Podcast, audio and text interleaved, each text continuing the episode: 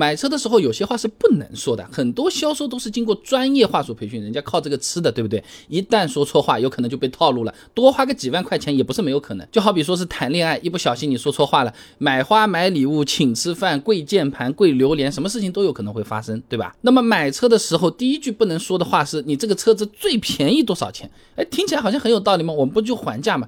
这句话在销售耳朵里面听起来不是这样的。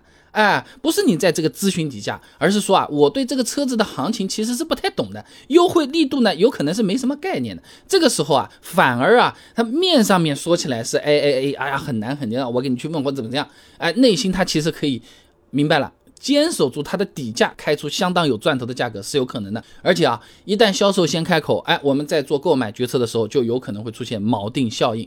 山东大学的朱茂强，哎，有篇论文的啊，消费者价格决策中锚定效应存在性及其影响因素上面，他说啊，这锚定效应呢，是指在不确定情景下，人们在进行数据判断估计的时候呢，会受到最先获得的数值，就是这个初始锚的影响，而且呢，并以初始锚作为参照点进行不断的。调整并做出最后的估计，哎，最后的判断估计呢，会偏向初始锚的一种判断偏差现象。那么销售先开口给出的价格就可能会变成这个初始锚了，整个议价的过程就变成围绕着这个价格被他这个价格带走了。比较推荐的做法呢，是去店里之前呢，你网上面电话各种先问个大概，不管它真的还是假的，你把价格先问个大概啊，来来了解这个车子的售价优惠力度，直接说你们这个优惠。啊，是多少多少？别人家的优惠呢是多少多少多少啊？那我们今天呢是要搞清楚的，你自己搞不定呢，找领导来直接谈也是可以的啊。主动来抛出我们自己的初始毛，让他跟着我们走啊，对不对？那就好比我们去买苹果嘛，是不是？哎，你不要直接说，哎，这苹果多少钱一斤啊？啊，这个保不保熟啊？或者怎么样怎么样，是吧？你直接说呀，我昨天那个在买苹果的时候，怎么比你这标的那个最低价还要便宜一块钱？什么情况？是不是啊？那这样有可能是一个比较好的这个开始。那人家说，哎，我们这个包装和它不一样，一样的呀。哎，我们这个苹果和他们不一样的，它这个好像比你好嘞。主动权是不是在我们这儿，是吧？啊，那第二句不能说的话呢是，哎，你反正啊，我也搞不清楚，反正就是落地吧，全部弄好，一共要多少钱？你给我算一下。哎，这句话呢，也是暴露自己有可能啊是不太懂或者是怕麻烦的这个这种感觉啊，哎，是暴露这么个信息的。前台词就什么保险啊、上牌啊什么，你随便来，反正我要么不懂，要么无所谓啊啊。对于这种的话，销售在给我们聊的时候，有可能会存在。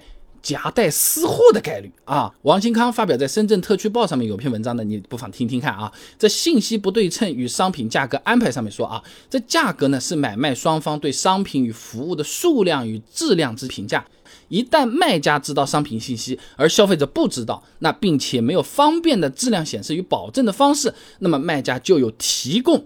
假冒伪劣产品的动力啊！那一旦我们暴露出我们对买车这个事情一点都不熟悉，也没有做过功课，哎，有点像是待宰的羔羊，随你来的这种味道的时候，这销售员有可能就有一些比较模糊的话术呢，强推我们一些平时根本用不上的保险啊，或者说 4S 店他说你这个车子品牌比较贵的，上牌比较麻烦的，上牌会贵一点呢，或者说是一些所谓的保养套餐、代金券，你现在在我这里听听。就是觉得哎很荒谬，我不会上这个当。真的到了那个四 S 那个场景中，你会觉得他说的都是很专业的。我翻译出来很荒谬的东西就是：出门挥挥手给你签个字要五百，今天祝你好运要个六百块钱。上牌上好了，你也不知道有没有上好，我帮你再去确认一下有没有上好，怎么也得花个两百块钱。而保险是保险的，那么保险能不能更保险一点呢？那么再花个三千块钱，都是这种。现在你听听觉得很有意思，现场的时候可要留心啊。那如果这个例子你也不太。太好理解的话，那就我们买电脑，电脑城买电脑也很容易出现这个情况的。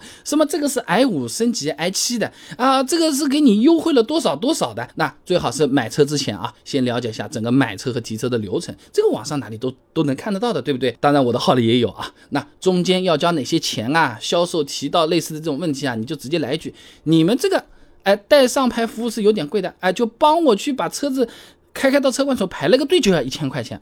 两百多嫌贵，哎，是不是？我自己找黄牛都比你们便宜了。人家说，那你自己去找，你就说好的呀，是不是？你其他给我便宜，顶住啊。那么类似不能说的话呢，还有的，我这个车子啊，选配这么多，你觉得哪些配置比较适合我？哎，这样也会暴露自己没太做功课的啊。那这个时候销售推荐起来，他是怎么推的？他又不是看真的适不适合你的，谁知道？呃，你到底适合什么车子，喜欢什么东西？人家是看我这个现在有哪些车子有现货，马上能卖给你的那个车子，它有什么配置，我当然推荐那个配置适合你了。哎，这个是左右都会逢源的。哎，我这里有一个现货的这个车子有天窗的，就说天窗适合你，对不对？哎，那个你你。这个呃，这个张先生、李先生，你这个天窗很好的，那个你看，如果抽烟的话，这个透气啊非常好的。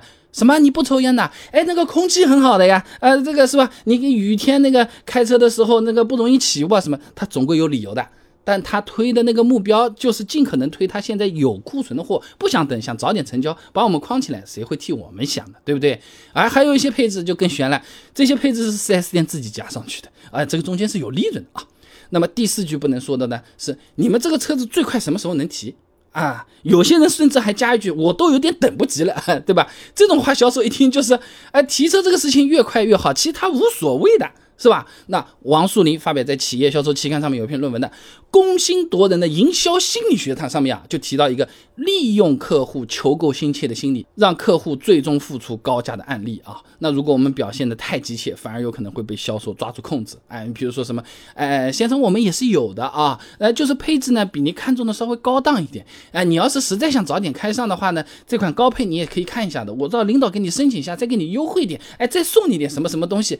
对不对啊？今天还有什么装潢大礼包嘞？哎，这个做贷款，做贷款也也也给你那个免利息好了，或者怎么样怎么样怎么样的啊，就被掏进去了，是吧？那总的来讲，买车的时候，刚才讲的那些话呢，尽量是不要说，说了就没主动权啊。这个真的要自己开口，先把主动权拿在手上，然后再说，那是比较不错的啊。